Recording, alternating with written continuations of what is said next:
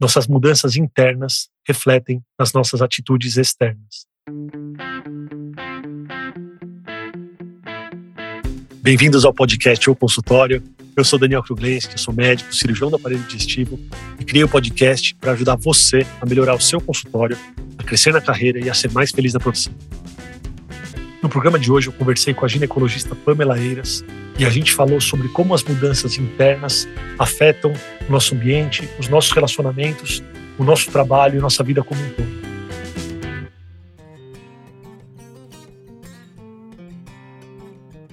Bem-vindo ao podcast. Obrigado por aceitar o convite. Muito obrigada, eu que agradeço. Estou super feliz de estar aqui, um pouquinho nervosa, na verdade. Imagina, Pamela. E olha que eu sou super comunicativa. Você é super. Foi muito legal te ter no evento porque você agita a sala, sabe? Você faz os comentários, você traz as suas dúvidas e sempre a dúvida de uma pessoa ela pode ajudar muito as outras pessoas. Você via nitidamente que no evento tem algumas pessoas mais quietas que depois vieram falar comigo e falaram: não, não tenho muito drive de sair perguntando, mas para mim foi excelente, que perguntaram muito do que eu queria perguntar e você é uma dessas pessoas, então isso é muito legal. Que legal, fico feliz de ter participado. Eu até fiquei pensando, né, como é que eu vou falar assim? Eu não sei como você surgiu para mim. Mas eu, de repente, acho que eu, alguém compartilhou algum podcast teu. Legal. E foi fazendo muito sentido para mim, assim, porque eu realmente, o meu objetivo é. é assim, é, é, muito engraçado que na nossa formação a gente não tem muita noção, né, do que, que a gente vai querer fazer da vida, né? Tipo, ah, quem serei eu nesse futuro, né? Mas começou a fazer muito sentido porque hoje, a Pamela de hoje, eu realmente gosto de consultório, eu me vejo no consultório, eu quero crescer no consultório, né? Que foi justamente o que eu trouxe naquele evento. Falei, cara, é incrível estar aqui, porque assim, são pessoas que estão com o mesmo pensamento, com o mesmo objetivo. Então, assim, eu comecei a escutar os podcasts, eu adoro. Então, vários que fizeram vários sentidos, assim. E, e, o que eu achei muito legal é que você aborda um pouquinho de, de cada coisa, assim, né? Até teve um de yoga, eu, eu tô fazendo yoga. E aí teve alguém que você trouxe do yoga, da, da meditação, na verdade, e acho que ele faz yoga. Sim. Uh, eu não lembro o nome do profissional, mas eu achei super legal. Acho que é o Rodrigo, é um, é um radiologista. É radiologista, isso mesmo. Ele ficou um tempo fora e aí ele teve contato na formação dele com meditação e yoga. E assim, eu, adorei, porque eu acho que faz aborda muito do que faz sentido para mim, assim, sabe? E foi assim que eu conheci você, comecei a te acompanhar e várias vezes até a gente já trocou algumas mensagens pelo Insta, né? E tipo, já te pedi algumas opiniões. Foi isso, foi assim.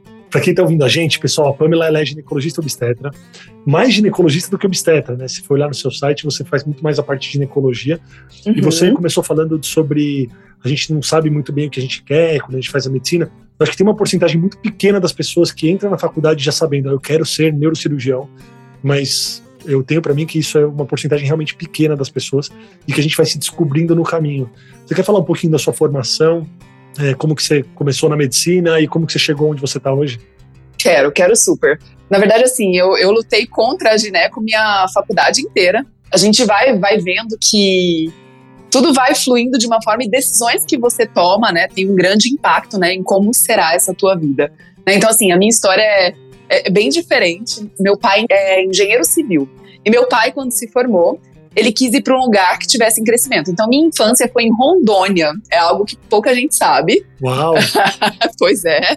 Então, eu morei até os 16 anos em Rondônia. E eu lembro do meu pai falando várias vezes, eu falava assim: "Ah, pai, eu queria fazer medicina, mas é muito tempo, é muito tempo". E ele falava: "Minha filha, o tempo vai passar de qualquer forma. Então, faça algo que faça sentido, assim". Então, meu pai foi um grande incentivador meu. E aí eu vim embora com 16 anos. Eu tenho família aqui no estado de São Paulo, então toda a minha família é daqui. E meu pai queria ir para um lugar que tivesse em crescimento e escolheu Rondônia. E aí eu vim embora estudar com 16 anos. Então, assim, foi uma fase muito difícil, porque eu era muito novinha, 3 mil quilômetros de distância. Mas foi, foi, muito importante. Hoje eu faria tudo diferente, assim. Eu, foi uma fase muito neném, muito sozinha. Mas ótimo, né? Valeu aí de aprendizado. E aí eu fiz, né? Cursinho. Eu fiz o terceiro colegial já no estado de São Paulo, que o objetivo era fazer medicina. Uh, e aí eu fiz cursinho. Você ficou morando com quem aqui? Nossa, eu fui bem nômade, viu? Porque eu morei. Meus pais não queriam que eu ficasse na família do, da, da minha mãe, na casa dos meus avós, porque ninguém estudava, porque eu ia entrar na mesma onda, olha só. E aí eu fui morar em São José do Rio Preto com uma prima que eu não tinha tanta amizade e intimidade, nós duas só. E aí eu fiz o meu terceiro colegial lá, eu não tinha ninguém, só eu e essa prima que a gente nem tinha um super contato. Foi uma fase muito sofrida.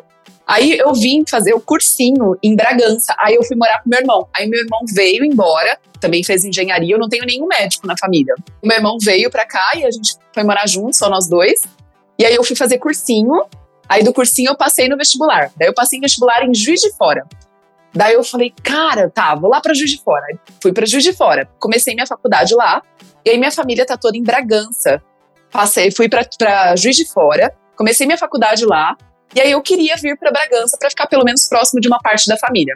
E aí eu transferi para Bragança. Então, minha faculdade, minha formação, praticamente toda, porque eu perdi semestre nessa transferência, eu fiz na Universidade de Bragança, Universidade de São Francisco. Uh, é uma universidade bem conhecida, tem 50 anos agora, vai, vai ter, né, de, de história, né, de faculdade. E aí eu fiz aqui. Quando eu terminei, eu falei, cara, eu não aguento mais mudar, eu não aguento mais, tipo, cada vez estar num lugar. Daí eu falei, ah, acho que vou fazer residência aqui. E aí eu prestei até alguns lugares, eu não queria ir para São Paulo. Eu gosto muito, assim, eu falo que qualidade de vida é demorar 10 minutos para chegar no meu trabalho, né? Então eu, eu gosto dessa ideia. E aí eu fiz a minha residência aqui. Só que quando eu terminei a residência, eu falei, cara, não dá para eu fazer. Aí eu fiz GO, né? Fiz gineco e obstetrícia. Aí eu falei, não, não dá. Se eu quiser ser só mais uma, tudo bem, eu vou ser GO, mas se eu quiser ter algo diferente, eu preciso fazer alguma coisa. E aí foi quando eu decidi fazer a área que eu faço hoje. Aí eu fui fazer um estágio em Campinas, com o pessoal da PUCamp, uh, de endoscopia ginecológica, que é a parte de laparoscopia, esteroscopia, são essas cirurgias por vídeo.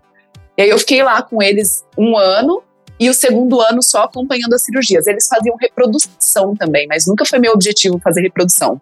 Eu sempre queria essa parte cirúrgica mesmo. E aí, quando eu terminei essa formação, eu comecei a atender. E aí eu voltei para cá, é muito perto, né? Essa região, Atibaia. Tipo, eu tô a uma hora de São Paulo, 50 minutos de Campinas, tô a 15, 20 minutos de Bragança, então tô numa localização boa. E aí eu voltei e comecei a atender Bragança e Atibaia. Bragança e Atibaia, a trabalhar na universidade, mas como preceptora. Uh, e aí fiquei por aqui. De onde vinham esses pacientes, Pamela? No início, assim, de onde que eles começaram a vir? Você é formada há quanto tempo? Eu formei em 2009. Em 2009. E é. esses pacientes, quando você se estabeleceu em Atibaia, no começo eles vinham da onde? Ambulatório. Então, aqui tem, eu não sei se é parecido com São Paulo, mas assim, a gente tem vinculado ao hospital um ambulatório do hospital. Sim, tem bastante. E aí, tipo, volume, convênio pra caramba, né? E atendia. E assim, eu sempre fui mais comunicativa mesmo, né? Então, eu pensava muito claro, cara, qual é o meu objetivo? Eu quero ter o meu consultório e eu quero ter as minhas pacientes. E eu quero operar. Coloquei isso muito claro para mim, entendendo que isso era a minha prioridade, então eu sempre atendi muito bem. E a gente sabe que a gente tem 15 minutos para atender uma paciente no hospital, né, no ambulatório. Era aqui, a minha agenda era assim. Então, cada 15 minutos eu tinha uma paciente. E era um volume bem alto, assim, tipo, teve dia de eu atender 30 pacientes no dia. Nossa. Mas eu, eu mantinha, claro, só que assim, duas horas de atraso, sem xixi, sem água, aquele caos, né? Mas mantendo claro, meu objetivo é atender bem minha paciente, meu objetivo é atender minha, bem minha paciente. E aí foi. E aí foi por muito tempo, sabe, Dani? Eu comecei a atender aqui em Atibaia em 2014. E aí eu, eu tinha muito essa ideia. Eu preciso me tacar para todo lugar. Eu preciso que todo mundo saiba quem é a Pamela. E aí eu comecei atender em Bragança. Em Bragança eu atendia num hospital e dava plantão na universidade. Aqui em Atibaia tem dois hospitais particulares e convênio, que são os hospitais melhores. E aí, nesses dois hospitais, eu também fazia ambulatório. Aí eu peguei um períodozinho de consultório, falei, preciso também ter um lugar de referência para o particular. Mas nunca foi meu pensamento, tipo, eu quero viver do consultório. Eu achava, tipo, ah, eu preciso de um lugar porque eu preciso ter. Então esse era o meu pensamento. Sim.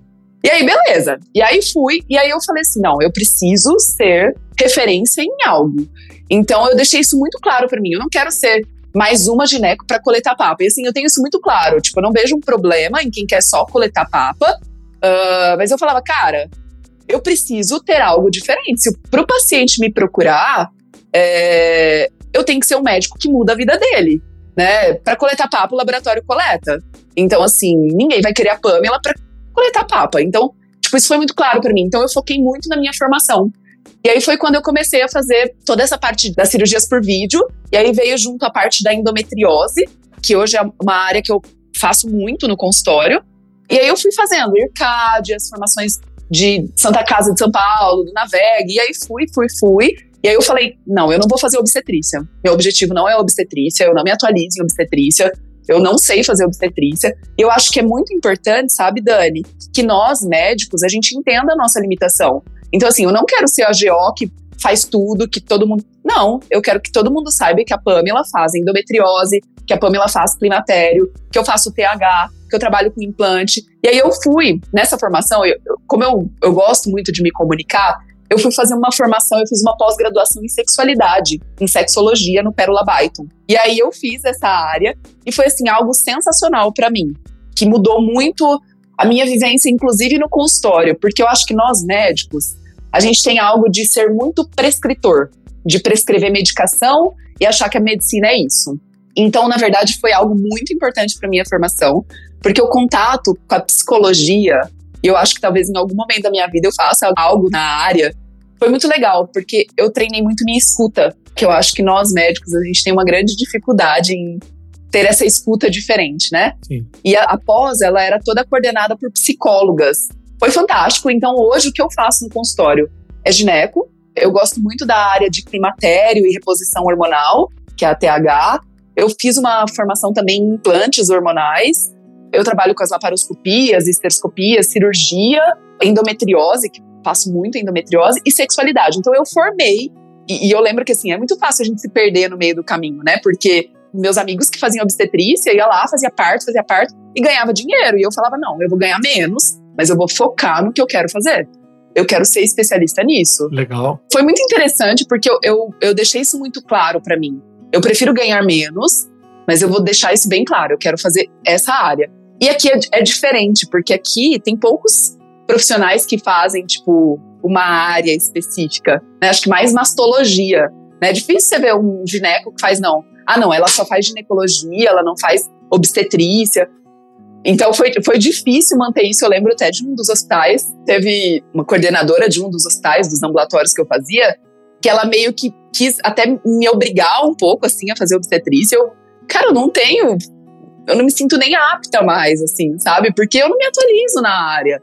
Então, assim, eu, eu quero fazer o que eu me sinto apto, que eu gosto de fazer, o que eu me sinto, assim, para mim tá tranquilo fazer isso. Então, é, foi um pouco difícil aqui no interior estabelecer as minhas, sabe? Eu acho que é um pouco diferente de São Paulo, talvez você tenha mais autonomia, não sei. Essa autonomia, ela tá dentro de cada um. É. Eu queria te perguntar exatamente sobre essa sua decisão do caminho que você decidiu trilhar, sobre o não que se você puder trazer pra gente o seu sentimento e como foi o primeiro parto que você negou, que a pessoa te falou, Pamela, você cuida da minha gravidez, você faz meu parto, e você falou não.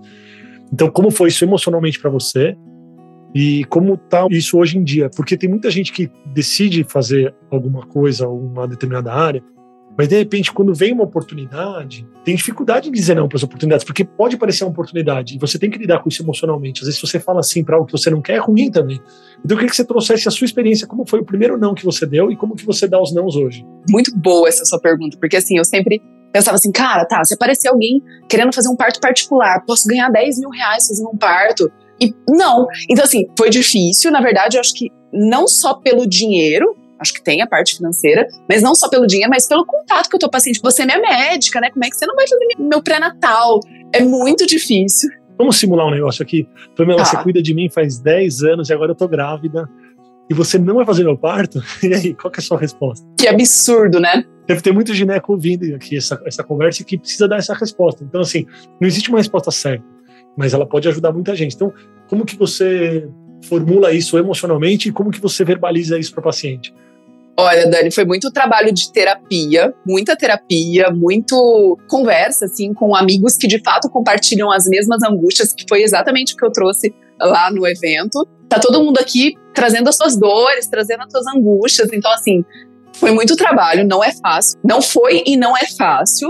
Mas hoje, quando a paciente me fala isso, então se você me falasse, ah, tô, eu tô grávida e tal, eu ia falar assim: olha, eu entendo, eu tenho profissionais fantásticos para te acompanhar, mas assim, hoje eu não me sinto apta porque eu não me atualizo nessa área. Então, assim, eu, eu tô aqui falando com você sobre gineco, discutindo tal coisa. Cara, isso aqui para mim é fantástico, assim, tranquilíssimo. Mas falar de obstetrícia hoje eu, eu, me sinto limitada, sabe? Eu não me sinto nem apto. Eu acho que é, é isso, assim. Então, até tenho algumas pacientes que foram, foi difícil, assim, mas hoje eu tenho total clareza, sabe, Dani? Mas foi um trabalho longo, bem longo. Legal. Tem duas partes da resposta, né? Quando a gente dá uma resposta dessa paciente, eu tenho muito isso no consultório também. Tem algumas cirurgias que eu não opero, umas porque eu não gosto, e assim, normalmente o que você não gosta muito de fazer, você realmente não se atualiza e, e aí o desfecho para o paciente ele é pior se você se aventura a fazer isso. E também, às vezes, você poderia talvez trazer uma outra pessoa para fazer por você e você tá junto, mas também não é algo que eu acho legal quando a gente realmente não se envolve, não assume o caso, né? Principalmente para quem gosta de fazer o consultório, ou a gente abraça o caso, ou a gente não abraça o caso. Então, assim, tem duas partes dessa resposta, e para mim fica muito claro quando eu pergunto para você que você já domina essas duas partes. A primeira parte, que é a principal, é a parte emocional.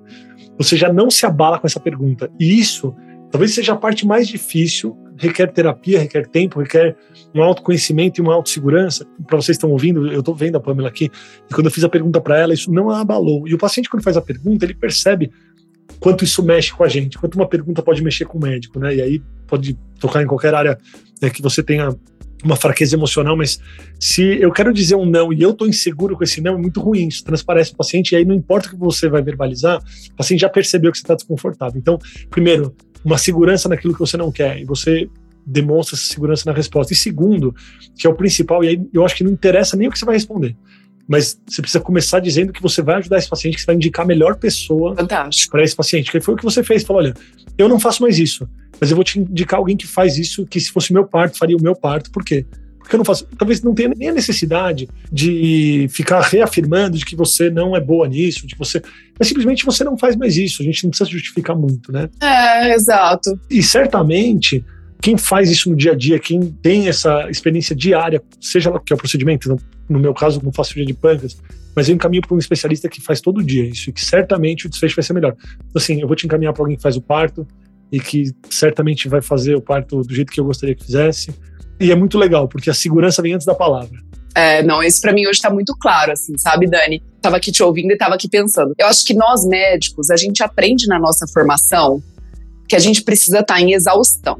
Então, assim, eu, Pamela, sou essa pessoa que viveu uh, achando que tinha que ser. Então, assim, o final de semana que eu tava livre, eu falava, cara, como assim? Eu tô livre esse final de semana, não tem plantão. E, tipo, eu me sentia pecando, sabe? Eu achava que eu não podia ter nenhum período livre. Hoje, quando eu converso com outros colegas, eu vejo que os médicos, que seriam as pessoas que deveriam cuidar, estão cada vez mais doentes.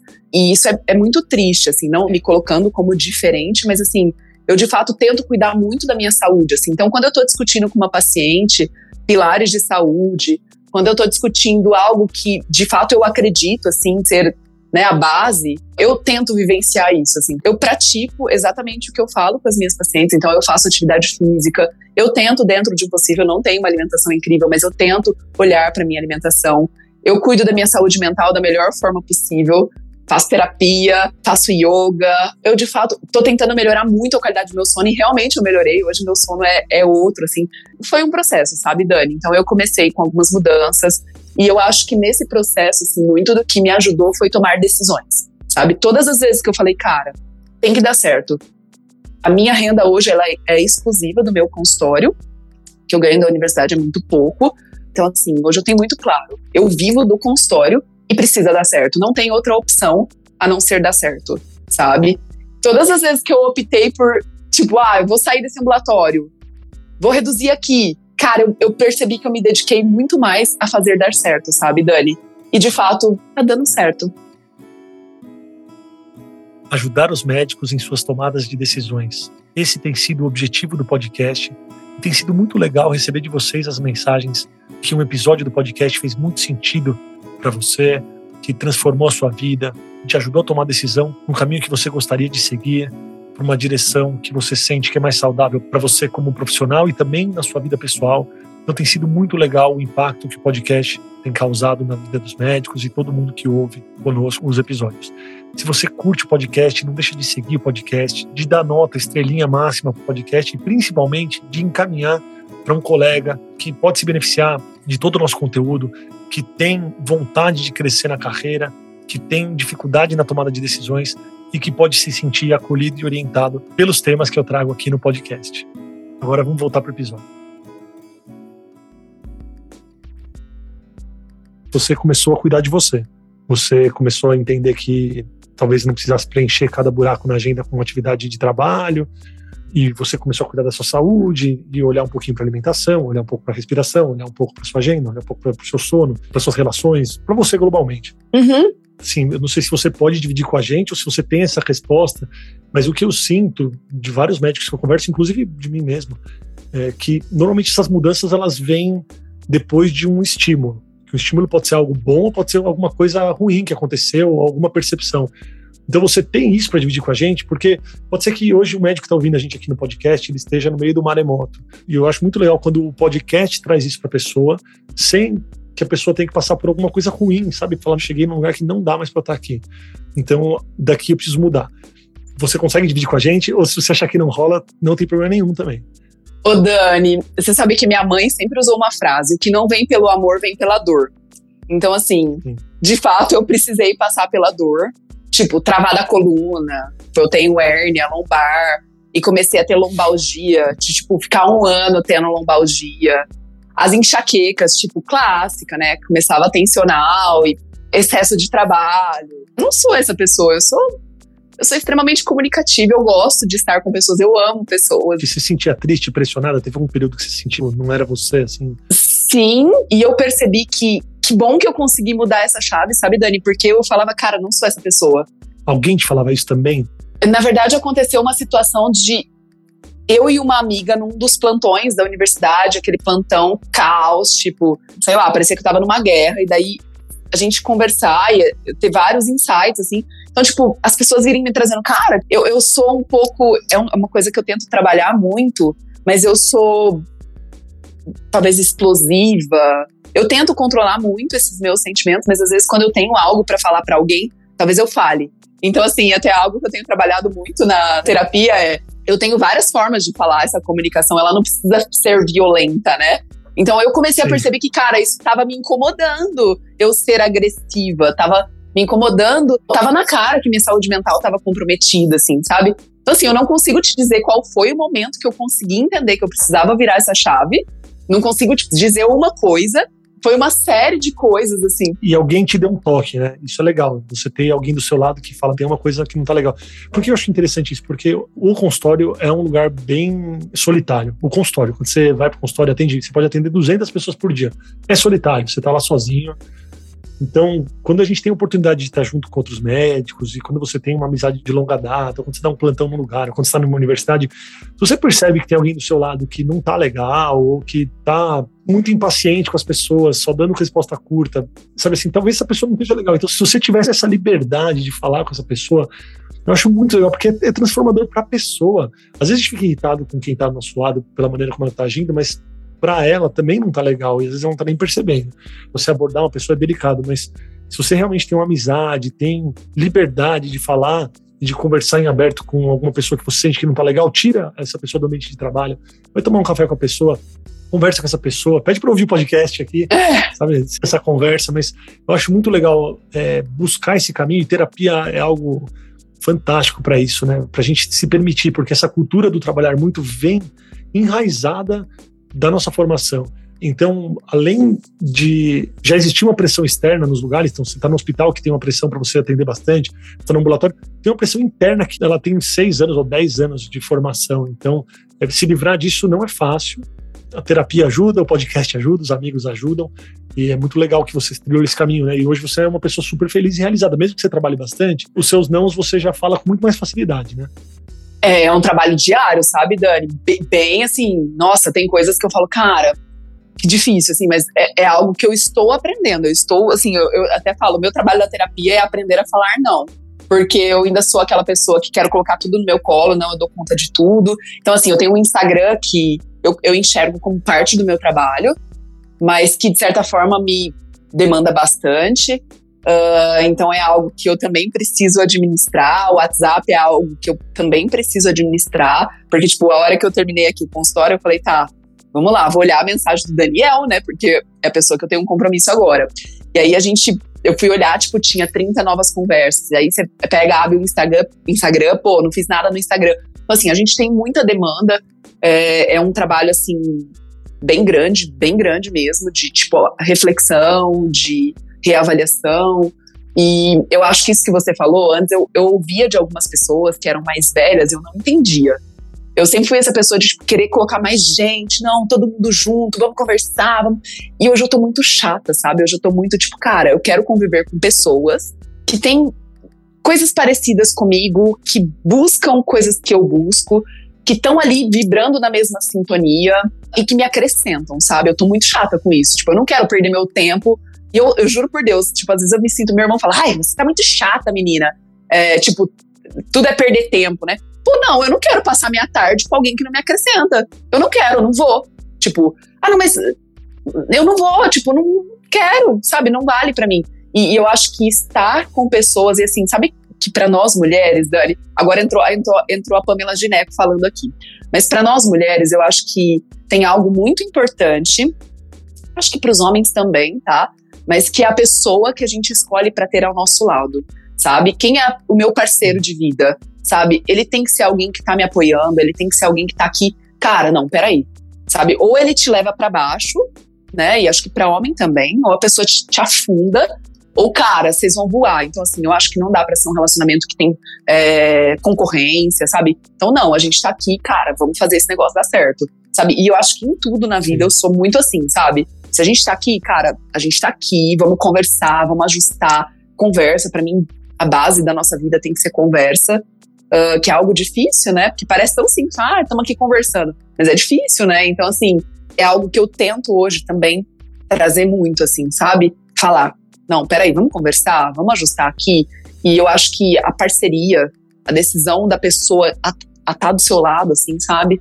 Ela é essencial. Eu acho que isso também foi algo que me deu muita uh, tranquilidade, assim, sabe? Na minha parte até profissional e tudo mais.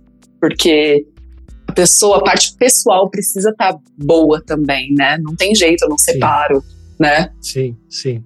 É, fazendo um comentário sobre isso, o parceiro, a parceira que está do seu lado faz muita diferença no drive do seu trabalho. Eu acho que é muito legal ter uma pessoa que te inspira e que está remando junto com você ir para a mesma direção, sabe? Para você não se afastar, para não ter dois barcos indo para lados opostos, ou, ou para você se sentir, você sentir que está remando sozinho um barco que não tem ninguém remando. Então isso é muito legal, isso que você disse do companheirismo, da admiração e da inspiração um no outro. Né? A gente não pode perder isso pela pessoa que está do nosso lado. E algo que fez que fez muito sentido que você fala, eu já ouvi de muita gente, e eu, eu vivo isso, já vivi isso. Quando a gente muda, a forma como a gente se relaciona com as pessoas ao nosso redor, ela muda também. E às vezes, algumas amizades elas deixam de fazer sentido. E isso é um ponto que às vezes a gente precisa trabalhar, porque a gente pode também ficar chateado de não curtir tanto mais, assim, estar do lado de algumas pessoas que a gente adorava ficar junto, falando, por que, que eu não consigo mais ficar perto dessas pessoas? Por que, que eu não consigo mais fazer parte desse grupo? Será que eu sou uma pessoa antissocial? Será que eu não tenho mais amigos? É um questionamento que vem para todo mundo que faz essa transição que você está me dizendo já tive muito disso, mas eu sinto que realmente você, quando você está numa outra sintonia, tem outros objetivos, talvez você precise formar um novo ciclo de amizades. Tudo bem. E aí, agradecendo e se despedindo, você não precisa dizer é, tchau, é óbvio que você pode frequentar e conversar com seus amigos antigos, mas assim, emocionalmente, é você entender que aquilo fez muito sentido para você em um momento e você ser muito grato a tudo aquilo que você aprendeu com aquela amizade, mesmo que os aprendizados sejam coisas negativas, falar, oh, isso aqui eu nunca mais quero fazer, mas você aprendeu com aquilo e você ficar grato e, e realmente aceitar que está tudo bem, que você não quer ir numa viagem de final de ano com aquelas amigas, porque não faz mais sentido para você, tá tudo bem, entendeu? Tá tudo bem. Já fez. Você, uhum. Já fez muito sentido. E é um processo que é natural para todo mundo. Eu ouvi isso de vários entrevistados, eu já vivi isso. Quando a gente muda a nossa mentalidade, nossa frequência, nosso jeito de agir, você pode chamar de energia, você pode chamar do que você quiser. Quando você sai dessa sintonia vai para outra sintonia, algumas coisas não fazem mais sentido e outras vão fazer sentido. Então essa transição ela existe, é importante a gente aceitar, abraçar, não julgar, não julgar e com o tempo as coisas vão se acertando também nas relações. Eu concordo 100%, assim, eu acho que para mim, tá, Dani, pode ser que para outras pessoas isso não, isso não faça sentido, mas assim, base familiar é uma coisa muito importante e graças a Deus isso foi, foi algo muito bom para mim, sabe? Tipo, meus pais e meu irmão são as pessoas assim mais importantes da minha vida, né? E claro, hoje o meu parceiro, né, que é o, a pessoa que eu moro junto, né? E que é o Wiki. Então, assim, eu acho que isso para mim é muito importante, a minha base, as pessoas que eu tenho comigo, sabe? Então, assim, eu tive muitas pessoas que me ajudaram a, cara, pã, vamos lá, sabe? Então, assim, eu acho que é muito importante essas relações e essas trocas, sabe? Eu acho isso fantástico. Eu gosto, eu sou pessoa que gosta de pessoas. E é incrível, você vê que você trouxe um negócio muito legal, porque muita gente que não tem familiar médico, um consultório, às vezes pensa, ah, o fato de aquela pessoa ter é mais fácil para ela, mas quando a pessoa tem já alguém na família e vai trabalhar junto com aquela pessoa, ela também tem algumas restrições, né? ela não tem total liberdade de criar algo novo. Existe uma restrição, existe algo que já está pré-moldado. E você tem um quadro em branco que você pinta do jeito que você quiser, trazendo experiências de pessoas que não são médicas, trazendo vivência da sua família, vivência pessoal. Então isso é muito legal. Acho que a oportunidade está aí para todo mundo. A gente tem que acreditar nos nossos sonhos. Como a gente falou muito sobre o olhar interno, sobre olhar para a gente, para a gente tomar decisões, para a gente poder fazer escolhas. Eu queria que você deixasse um recado aqui para quem está ouvindo a gente, para quem está em processos decisórios. Para onde você acha que essa pessoa tem que olhar? Como que ela pode fazer para se fortalecer? Qual é o recado que você passa para quem está ouvindo a gente? Eu acho que é mais ou menos o que eu falo para as minhas pacientes, sabe? Para eu cuidar do outro, eu preciso estar bem. Então, assim, eu, eu, sempre faço uma analogia com o avião, né? Quando o avião tá caindo, é, a gente recebe aquela orientação: põe máscara em você e depois você põe nos demais. Eu vejo que a gente vai colocando nos outros e não coloca na gente mesmo. Então, assim, se eu pudesse dar um conselho, será que, sei lá, se isso é válido, né? Mas eu acho que é olhar pra gente, a gente não precisa estar tá em exaustão. Aliás, ter tempo, ter um, ter um tempo livre é extremamente produtivo, que eu não acreditava nisso, sabe? Então, ter tempo para pensar, para ver quanto eu estou ganhando, para ver se aquilo ali faz sentido, se aquele trabalho faz sentido, uh, cuidar da minha saúde, porque não tem sentido, né? Eu falar para o meu paciente fazer exercício físico e eu não faço, tentar melhorar a nossa qualidade de vida, cuidar da nossa saúde mental, cuidar do nosso sono, cuidar da base, né? Então eu acho essencial para que a gente tenha ascensão na parte profissional e então o pessoal precisa estar tá bem. Acho que é isso. Legal, Pamela. E quem quiser te procurar, para marcar consulta, para falar com você? Onde as pessoas te encontram? A gente tem uma clínica aqui em Atibaia, né? Hoje eu só estou em Atibaia atendendo. Uh, chama Elovita, Clínica Elovita. E o meu Instagram, assim, eu tento, tento dentro do possível, trazer a maior parte de, de conteúdo. Uh, gosto de abordar pessoal com profissional. É DRA Pamela Eiras, né? Doutora Pamela Eiras, uh, que é onde eu eu acho que é mais fácil, né, de encontrar hoje. Sim, sim. A gente às vezes demora para responder, mas uma hora responde. Legal, obrigado, viu? Foi ótimo, Pela. Obrigado mesmo. Muito obrigada, eu que agradeço. Estou muito feliz mesmo, de verdade. Muito obrigado por ouvir o podcast. Se você gostou desse episódio, compartilha com os amigos. E não esquece de clicar no botão seguir na sua plataforma favorita para você receber todas as novidades do podcast ou consultório. Até a semana que vem.